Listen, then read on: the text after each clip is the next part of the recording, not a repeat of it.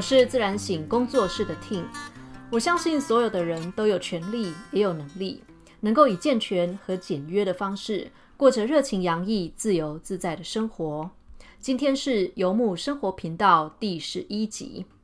好，所以我们前面经历了整整三集的在日常生活当中的准备，终于到了这一季的第四集呢，我们要谈到出发了。所以这一集的主题是。世界这么大，要去哪里？关于旅行的地点要怎么选？旅行的路线以及行李和装备的部分，准备上面有没有一些什么可以注意的地方？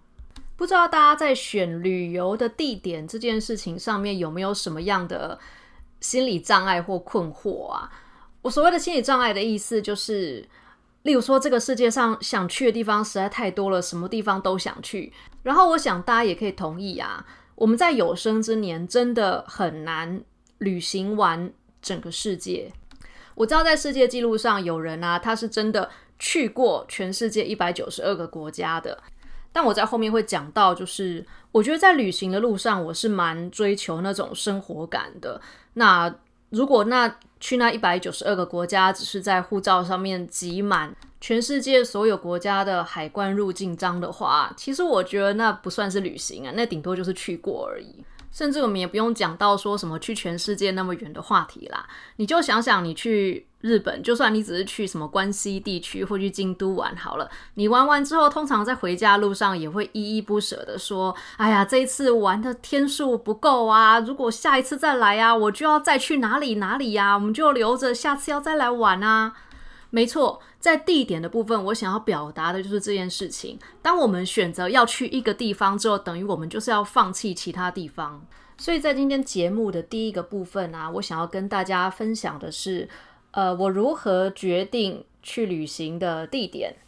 其实大原则是这样：你喜欢哪里你就去哪里。这个世界上真的没有所谓的什么好的旅游地点或不好的旅游地点，或者是嗯比较了不起的旅游地点或比较怂的旅游地点，真的没有这种分别。你喜欢，然后你去了，你很开心，然后你留下独一无二的回忆，那个地点对你产生了莫大的意义，那对你来说就是好的旅行地点。所以其实就是第一个大原则：你喜欢哪里就去哪里。你可能小时候，你妈给你买了一整套什么汉生小百科全书之类的，你在里面看到了人面狮身像跟金字塔之类的，于是对你来讲，那个梦幻的理想的旅游景旅游的景点，那个你觉得一定要去，对你有莫大意义的地方，可能就是埃及。好，所以你可能从十八岁的时候就怀抱着我要去埃及的这个梦想，到现在，终于你钱也存够了，什么都准备好了。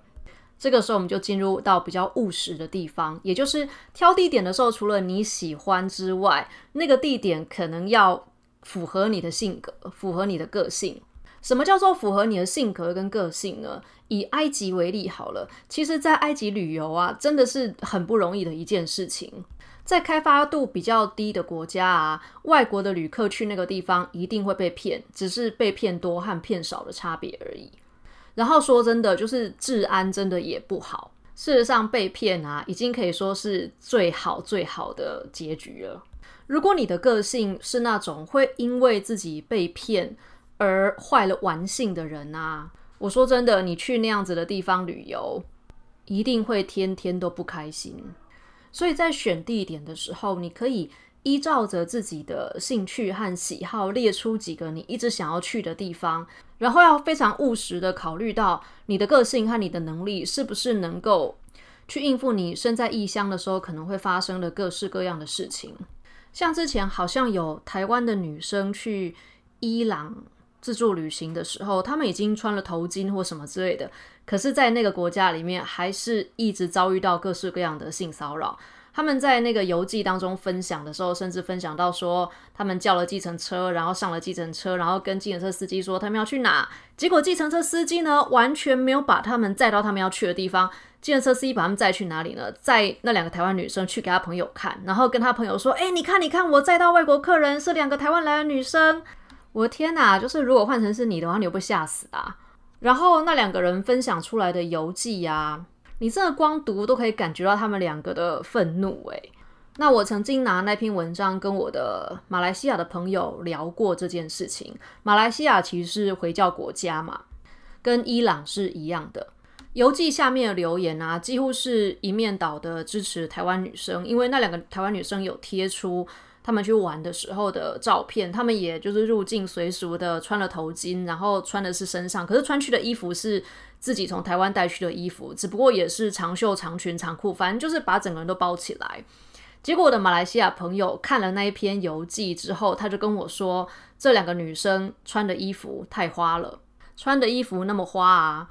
被骚扰是有可能的。准备要出门旅行的时候啊，我们其实都会假想一些状况，然后我们会做某些准备，好去解决那个我们假想出来的状况。但通常出门之后，你会发现啊。会发生的状况从来就不是我们可以预想得到的，所以我在前面几集当中就一直反复的有提到，应变的能力还有适应力是最重要的两个能力。然后，如果你是喜欢享受便利的生活、完善的基础建设的人啊，那开发度低的国家你也还是不要考虑好了。我去年大概是一月底、二月的时候去印度，然后那个时候印度其实还很冷，晚上都还要盖两条毯子才有办法睡。然后我去到印度的第一天啊，等我 check in 我的住处的时候，已经晚上十二点了，就真的很累。结果晚上洗澡的时候没有热水，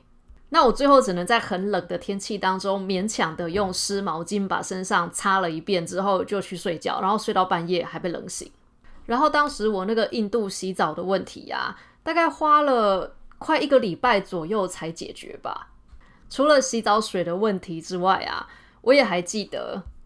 我在印度虽然是租那种公寓式的，就 Airbnb 的房间，但是打扫人员还是固定要来打扫。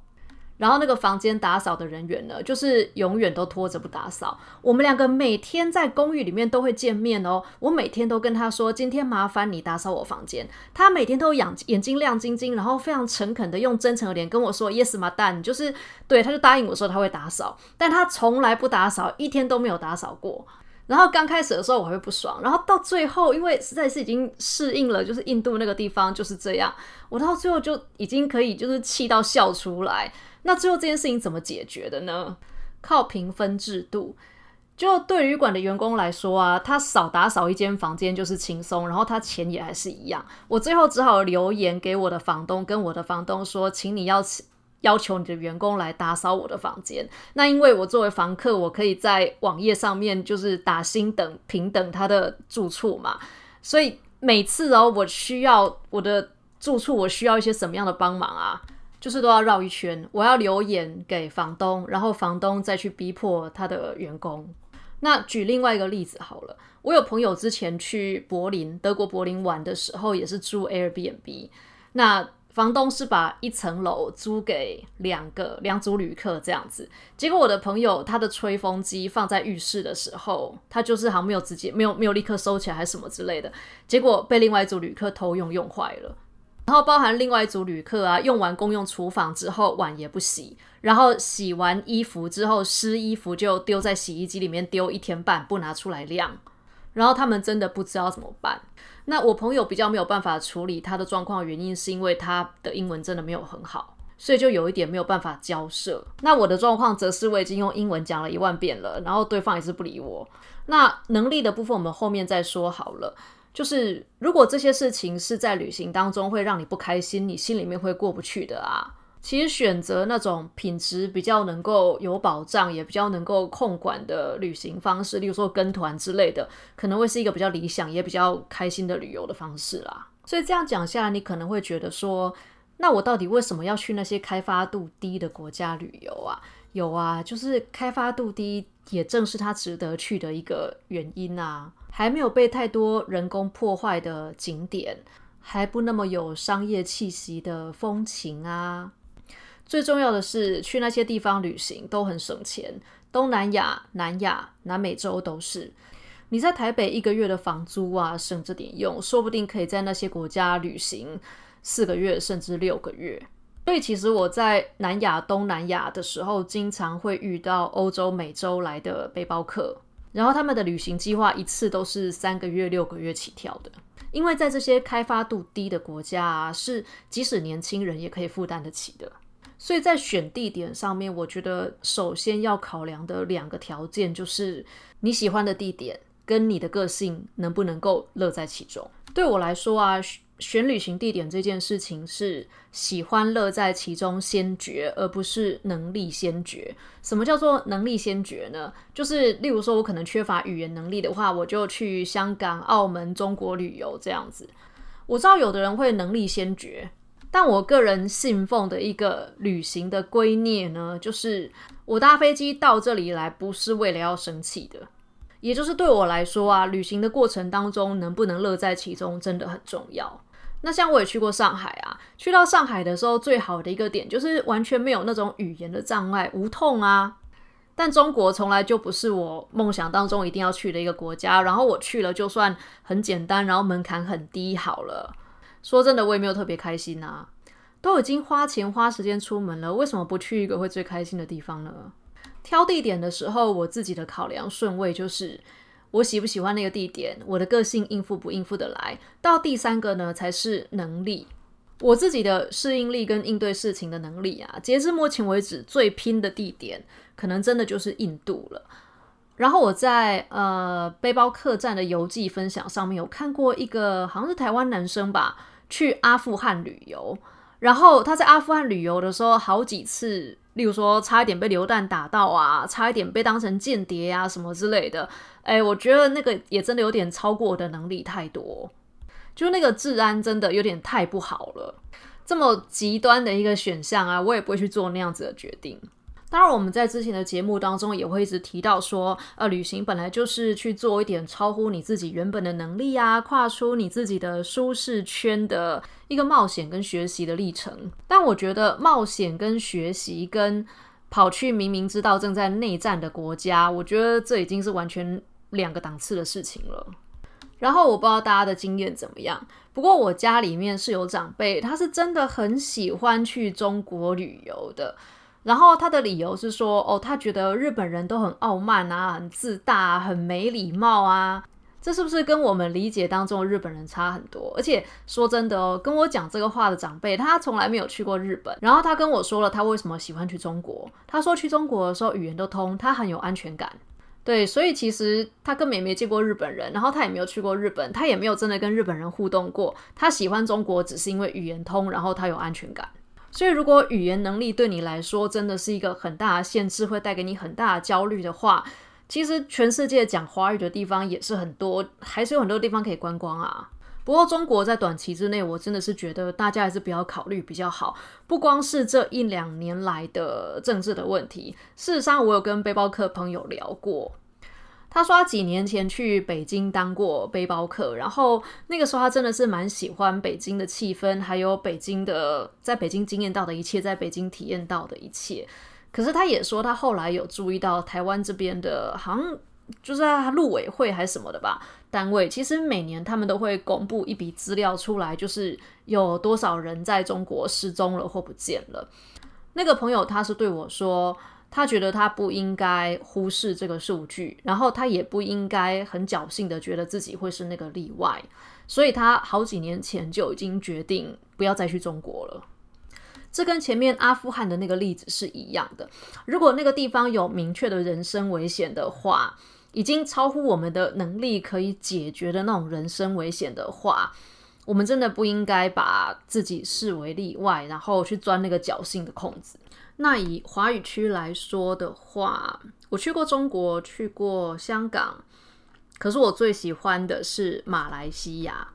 我对马来西亚好吃的食物跟风景印象非常的深刻。然后马来西亚有大多数的地区其实华语是可以通的。其他地区的话，我如果在日本，就是看日文当中的汉字用猜的。那既然要猜字的话，你就会发现，所以韩语就是真的我完全没有办法应付。所以语言能力的部分大概是这样子。然后选地点最后一个要考量的，其实就是你的假期的长度啦。如果你只有五天假期的话，就不要很拼的去一个什么加拿大之类的，光飞就飞掉十几二十个小时，何必呢？你如果十几天的时候再飞去远的地方玩嘛？我自己在写这一段如何选地点的时候，其实我第一个直觉的反应是，哦，只要不会死掉的地点都可以去啊。但我后来想想，就是姑且不论那些战区或什么内战的地方什么之类的，好了，其实，在很多地方会不会死掉，也不是我们自己能够完全控制的啊。所以，真的就是事先做好准备，尽可能的降低风险，然后就去你喜欢的地方玩吧。好，再来说到去每个地方的日期这件事情，好了。如果你旅行是为了一个特殊的目的，例如说你去日本看樱花季呀，或者你要去看极光啊，或者你要去西班牙参加什么斗牛节啊什么之类的，呃，奔牛节。天哪，我太久没有去西班牙了。举凡这类什么庆典啊，在一个限定的时间之内的，就是一切全部都要提早定。然后所有的食衣住行全部都会变得困难无比，以及昂贵无比。像我一八年十月那时候去缅甸的时候，因为完全没有做准备，结果居然也很意外的在蒲甘遇到了光明节。那我觉得我运气真的是不错，因为我完全不知道光明节的存在。然后结果我去到旅社的时候才发现，就是我已经订到床了。然后我才发现，当地整个城里面全部所有的青旅连一个床位都没有。就是全程都被订满的意思，然后平常租一整天只要两千块的电单车啊，就是电动摩托车啊，在光明节的那一天，好像租一个小时就要六千块吧。然后我记得我在光明节那一天，就是抵达蒲甘，然后要去我的嗯青旅 check in 的时候。那个柜台小姐很兴奋的站在街边，然后看那个街上的花车游行，然后她就很开心的跟我说：“你看，你看，这边有游行。”然后脸上充满了兴奋之情。但我就背着很重的东西，然后傻笑着望着她，然后有点尴尬的跟她说：“呃，嗯，OK，那可以先帮我 check in 吗？”然后她露出一种吃惊的表情，说：“啊，你不想要看游行吗？”我就说，嗯，当我把包包放下以后，我会出来看游行。但你可不可以先帮我 check in？然后他露出一脸就是 “Oh no，我怎么会这个时候需要离开街上回去工作呢？”的表情，然后带着我回到前台，然后迅速的帮我换成 check in 的动作。说真的，光明节真的是蛮美的，因为全程到晚上的时候都会点蜡烛，然后点灯。但就像我在节目最一开始的时候讲到的。就是我个人在旅行的路上，其实很追求生活感，所以我真的很怕跟观光客挤，然后也很怕遇上人群大涌入的那个时间。我连在台湾都不跨年了，我去国外更加不会想要人挤人啊！我唯一一次超认真的在那边抢票呢，就是去秘鲁爬马丘比丘的那一次。不过那是因为马丘比丘中年从头到尾每天呢旅客都是一样满的。然后你如果要去马丘比丘的话，诀窍是你要先抢到马丘比丘的入山证，就是你先订到了入山证，确定你可以入山之后，然后那个去马丘比丘的时间卡住了整个行程，你开始往前往后去回推说，OK，去马丘比丘之前你想要玩些什么，然后去马丘比丘之后你想要玩些什么，然后最后来订的才是机票。所以那一次在安排要去马丘比丘的行程的时候，压力很大的点就是。就是入山的那个钱都已经付了，以后往回推去找我们要搭飞机的日期的时候，几乎买不到机位。这其实跟我旅行的习惯正好完全相反，就是我通常是买便宜的机票，头尾的机票打好之后，才开始规划两张机票中间的行程。然后说真的，也不是淡季就什么都好，旺季有旺季的痛苦，淡季有淡季的麻烦之处。旺季的问题就是什么都订不到，淡季的问题可能就是很多都没开，店也没开，旅社也没开，然后车子减班啊，有的连飞机的班次都会变少。我有一年的夏天去了泰国的离岛的离岛。那个时候我去的是苏梅岛的离岛，也就是去到那个离岛之后，如果你要离开那个离岛，然后离开泰国啊，你还要先搭船回到苏梅，然后再从苏梅飞到曼谷，然后才能再从曼谷飞回台湾。我记得我夏天的时候是搭渔船过去的，然后冬天的时候是淡季，我就又想要再去那个离岛玩，结果夏天搭的渔船没了，只有更小的那种，就是私人的小船可以搭。那我就心想说，OK 啦，搭私人的小船也好啦，我可以接受。但我忘了一件事情，就是冬季的风浪比夏季大很多。然后你知道那个浪啊，带着那艘小船在海面上那样跳哈，我那天真的在船上就是超大声的祈祷，真的把我这一生可以忏悔的事情全部忏悔了一遍。在大多数的地方旅行啊，淡季还是会钱会省一点，然后人会少一点。像我个人还蛮爱冬天去欧洲的，可是欧洲的旅游旺季其实是夏天，因为欧洲夏天的时候，你知道夏天是欧洲最棒的季节，日照时数非常的长，从早上五点开始就日出，然后到晚上九点的时候才日落，然后一切都看起来那么的旺盛的生命力。然后冬天的欧洲啊，下午三点就天黑了，那隔天早上要八九点才会日出。我一年冬天去欧洲的时候，我在欧洲的朋友就问我说：“那你喜欢欧洲的冬天吗？会不会觉得很无聊或很忧郁？”我说：“我是觉得还好，因为我不是长期住在这里，而且你们这边的路灯都是黄色灯光，看起来很美啊。那虽然建筑物外面很冷，然后又湿。”可是进到建筑物里面的时候，那种门一开，然后，例如说你进去餐厅里面的时候，店里面闹哄哄的，然后人很挤，那种屋子里面跟屋子外面的反差，让人家觉得很像在做梦。然后他就说：“哦，好啦，那你住在欧洲应该没有问题了吧？欧洲的冬天什么都没有，一片光秃秃的，都已经就是死成这个样子了，你都还那么喜欢的话，我想你住在欧洲应该是没有问题的。”但我有朋友去英国念书的时候，他第一年搬进他的住处，发现他的室友有一盏那个太阳灯，就是那个灯的灯泡的那个频谱、那个光谱的频率啊，他是模仿太阳光的。他还心想说：“买这干嘛？去晒太阳不就好了嘛？”然后过了一个冬天之后，他隔年立刻也买了一个太阳灯，理由是英国的冬天啊，日照时数真的太少了，那真的会发作那种季节性忧郁。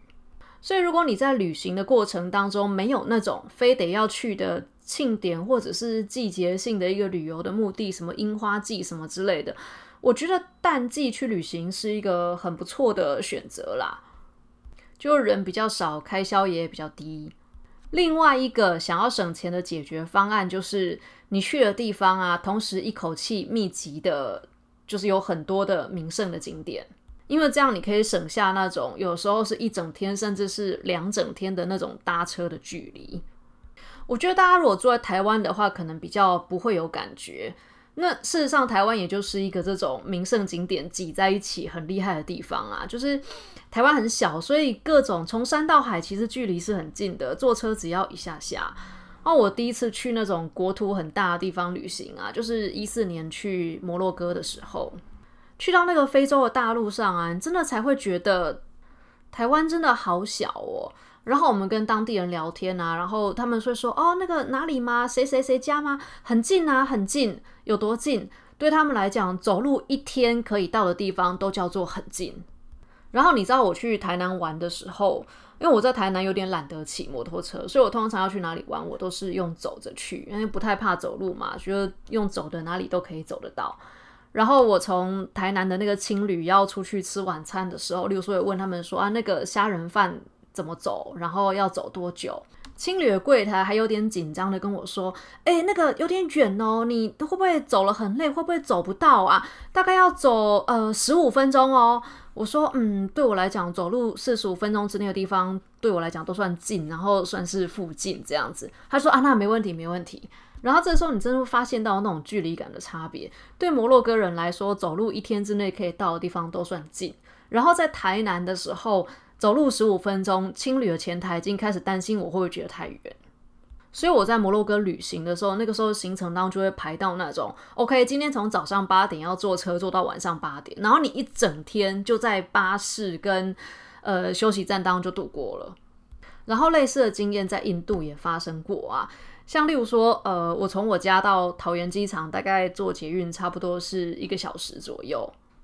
然后去到印度的时候，在班加罗尔下了飞机以后，还要再坐车坐四个小时才有办法到我住的地方。那你移动的距离变长的话，其实当然就是时间跟金钱的成本就会升高。所以这个地方就会讲到旅游的路线，或者更准确的讲是指，嗯，你在旅行的过程当中所选择的交通工具。你要搭飞机、搭巴士还是搭船等等之类的。很妙的一个点是在南亚跟南美啊，他们的巴士系统很强，可是火车就完全不行。所以我在缅甸的时候，在缅甸南北移动的时候，就是搭夜巴，就是夜间巴士，在巴士上面过一晚，睡醒天亮了就到了。那比较早期，二零一七那时候我在欧洲旅行的时候，比较常选择的是联航，因为那时候觉得联航很便宜。但后来我在待在欧洲的时候，就是搭跨国的话，如果可以选择欧洲之星的话，其实我会选欧洲之星取代联航，因为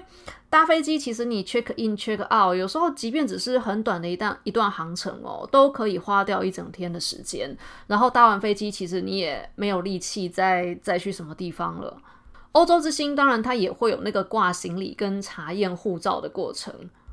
可是说真的，没有搭飞机那么花时间。然后我从那个苏格兰要往南进入爱丁堡，然后进入到伦敦的路上啊，两段我都是搭火车。因为我那时候在苏格兰待的时间不够，所以就没有办法去到苏格兰比较南边的一个国家公园。你进那个国家公园也是要在里面过夜，然后开车进去玩，甚至两天两天以上才会好玩的。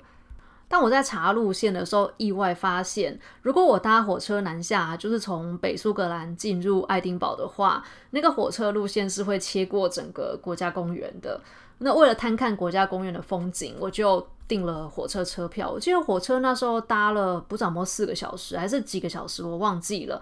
可是那个从窗户看出去的时候，那种山坡上一整片那个黑脸黑脚，然后白毛的绵羊啊。真的很可爱，然后那个风景真的很棒。我虽然没有办法留下来，可是至少透过那个火车的窗户，我觉得我还是有快速的享受到国家公园的风景。然后，如果你有时候选择一些不一样的交通工具进入其他国家的话，你一定要特别注意签证这件事情。像我记得就是印度的，不知道是什么电子签证还是什么签证，反正他们有一种签证啊，是你只能搭用在搭飞机上面。你如果是例如说，你搭巴士或搭火车从嗯缅甸啊或泰国啊或什么其他地方进入印度的话，那那个签证是不能用的。大概就有这种小地方要注意一下。好哦，所以你已经选好了地点，想好了你要搭什么交通工具，然后你也选好了日期，我们终于就要进入打包的部分了。带上路的行李呀，真的是手机的美丽与哀愁啊。因为我觉得在这个时代出门的时候，最幸运的就是手机的功能强大。我如果在海外啊，手机掉了，可能比钱包和信用卡掉了都还要更麻烦。但是最不幸的也是手机功能太强大了。说真的，我们真的很容易已经人在国外了，还是一不小心就是划手机就划掉一个钟头。那很显然，你在台湾也可以划手机划一个钟头嘛。为什么要去国外，然后划手机划一个钟头呢？但我真的也有朋友遇到这样子的事情哦。有一年，他就是他们就是好朋友一起去旅行，结果出了门之后才发现，一起出门的旅伴啊，体力不好，很不耐走，走个十五分钟就会吵着要找一家咖啡馆坐下来，然后坐在那个咖啡馆里面划手机划两个钟头。我是觉得，如果你开心的话也好啦，毕竟，呃，我虽然没有在。国外就是坐在咖啡馆里面划手机划两个钟头，但我在印度的时候其实有去用咖啡馆的 WiFi，然后做远距的 SRT，所以这就要吐槽我自己啦。如果我在台湾可以做个案做两个钟头的话，我干嘛要跑去印度，然后用那个很烂的 WiFi 做个案做两个钟头嘞？那基本上就是有手机有网络呢，真的可以解决旅行的路上绝大多数的事情。然后行李箱的部分有一个。非常重要的原则就是越小越好。你们知道帕金森原则吗？帕金森原则就是人会膨胀自己的工作量，直到刚好在 deadline 之前结束工作为止。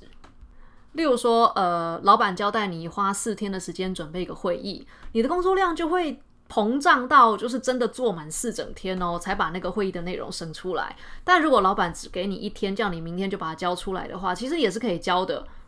然后我觉得帕金森原理同样适用于打包行李。你如果准备了一个超大的箱子呢，你的行李量就是会膨胀到把那个箱子塞到满。然后我要跟大家讲，我带去圣雅各之路上的行李呀，出发的时候差不多是十一公斤还十公斤左右。然后我去旅行了四十二天，身上穿一套衣服，呃，背包里面放两套，然后剩下就是一些日常生活的备品。可是我要跟你们说，即便是我圣雅各之路的那个行李的分量啊，我也都还带太多东西了。有些东西真的没有用到。所以我现在旅行的标配，单就衣物的部分啊，身上穿一套，行李里面放两套，这样就够了。然后我也不拉行李箱了，就是直接背行李袋，因为背行李袋的时候，你才有办法双手空出来，真的会自由很多。再就是路不平的时候，拉行李箱痛苦指数非常的高。旅行的过程当中要用的行李呀，到当地再买就行了。很冷的地方一定会卖御寒衣物。一直下雨的地方一定会卖雨伞，所以事实上出门最精简的行李呢，真的就是手机、充电线、护照跟信用卡带着，你就可以出门了。当然，我每次打包行李的时候，也都还是会忍不住抓一些那种只有满足我的安全感的东西。然后打包的时候，我另外一件会反复提醒自己的事情叫做：现在放进去的东西都要带去之后再带回来哦。然后我就看着我行李打包那些东西，想着 OK，这些东西带去之后都还要再背回来，我就会冷静下来，然后把没有必要带出门的东西拿出我的袋子。然后我个人在旅行的时候一定会带的东西，就是各种可以有效的保护我的睡眠品质的东西，所以我一定会带我自己的睡衣，不是那个小贝贝不小贝贝的问题啊，我是没有什么恋物的倾向啊。睡衣其实就是一种睡觉时候穿的衣服嘛，所以穿上那一套衣服之后，我就会知道，OK，我现在要开始我的睡眠了。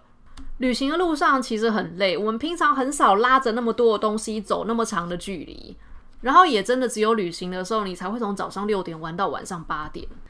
我觉得睡不饱的时候，那个痛苦指数真的会很高。换睡衣对我来说是一个蛮有仪式性的行为啦，有效率的休息啊，会改善。整趟旅程当中所有的面相，再来有一件很重要的事情，就是钱多带一点。你就这样想啊，你在台湾都常常在超支了，出国的时候想要买什么东西，你在那犹豫的时候，你只要一想到我现在不买，我就再也买不到了。通常什么东西你都会买下去的啦。钱带多一点，因为那个路上的开销啊，有很高的几率会高过你的预期。平常就常常花过头了，更何况是旅行的时候啊。然后另外一个我个人觉得非常好用的东西是国际提款卡。有国际提款卡的时候，你只要找得到提款机啊，随时都可以拿到当地的货币。然后你也不用就是千辛万苦的去找银行或什么之类的，ATM 的点总是比银行的点来的多的。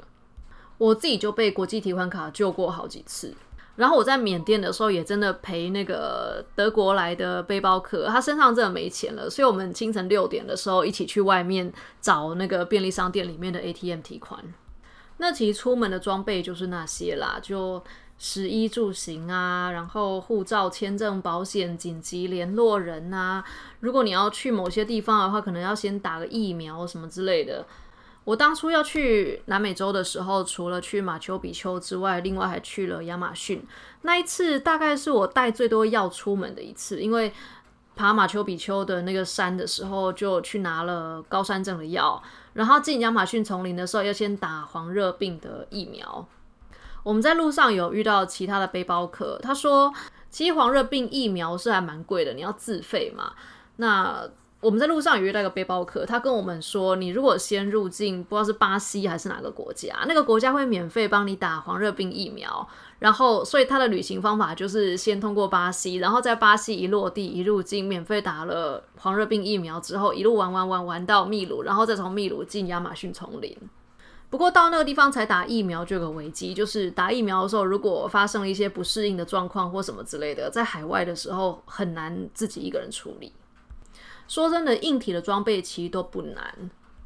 你确认过自己的适应力、体力跟耐力跟应变能力是够的，基本上真的就是信用卡带着，然后外币带一点，大家去哪里都能够旅行的，都能活的啦。另外让，我出门的时候会带的装备，现在嘛是电子书阅读器。因为我其实还蛮喜欢买那种指南的，就是旅游指南，好的旅游指南。那买纸本的话，你很难带又重；可是买电子阅读器的话，如果像我是用 Amazon 的 Kindle，就付完钱之后直接下载，非常快。我人在荷兰的阿姆斯特丹的时候，很想要试试看迷幻蘑菇，但知道那边能买迷幻蘑菇的店很多啊，所以最后我就是买了 Lonely Planet 的荷兰的手册，然后就去翻他有没有推荐在阿姆斯特丹的，就是卖迷幻蘑菇的店。所以最后我是按照着指南上推荐的店去买了蘑菇，那果然就是经验也不错。无论是跟店员的互动，还是买蘑菇的前中后呢，经验都非常的不错。但有人他的做法正好相反。就是指南上面越而且越红的指南哦，越红的指南上面写什么他越不去。对，同样的亏我也吃过。我记得我在清迈的时候，那时候在 Google Map 上面有查到一家很棒的餐厅，然后我就去，结果我得到那个服务的状况非常的糟。有的时候啊，太被指南跟那个，或者是被 Google Map 上面的星等，就是推荐过头的餐厅，对，也许他们刚开始的时候很好，可是这些餐厅或这些店啊，他们后来已经被络绎不绝的外国游客给宠坏了。所以我觉得这类的指南或是这类的心等啊，有时候你可以跟随他的建议，但有时候可以把那个视为一个反指标，就是越多人推的越不要去。那最后，我想要提醒大家一件，在出发旅行之前，我觉得最好把它做好的事情，就是出发前呢，把你所有的信用卡账单全部都缴清。当然，现在账单都已经电子化或什么之类的，你真的在国外的时候，你要上网，然后什么用那个 app 在线上缴费缴缴，也是很方便的。所以我觉得这部分可能也是我的仪式性的行为的，就是一环吧。有一种。我要开启面前一扇新的大门的时候，我会有一些象征性的把我背后的大门都关完的行动。那对我来讲，就是把东西收拾好，把房间收拾好，把账单缴清，会让我有一种更有能量，可以集中更多的能量前进的那种感觉。好的，所以大概今天的节目的内容到这边就是告一个段落。那在这一集节目播出的时候是二零二零年的十一月，这个时候的疫情其实不但没有趋缓的倾向，好像还随着冬天的到来又变得更严峻了一点。那无论如何，我都希望现在正在听节目的你，知道自己的心之所向，知道自己很想要去哪里，有什么样的国家或有什么样的地方是你一直想要去的。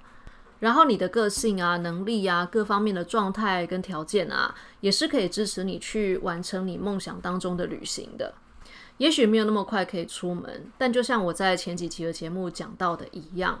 当我们开始准备要出门的时候，我们的旅行就开始了。即便我们可能会准备几个礼拜、几个月，甚至是几年都没有关系。重点是思维的转变，以及能力的培养，还有跨出舒适圈的决心。那今天的节目就到这边告一个段落。我是自然醒工作室的 Tin，在这里跟大家分享灵性落实与打造理想人生的大小事。说真的，创造自己的人生比中乐透爽多了。今天也谢谢大家。如果你喜欢我今天的节目，请帮我点五星的评价，并且留言，我会在之后的节目当中把你的留言念出来，然后回答。那我们就下周线上节目见。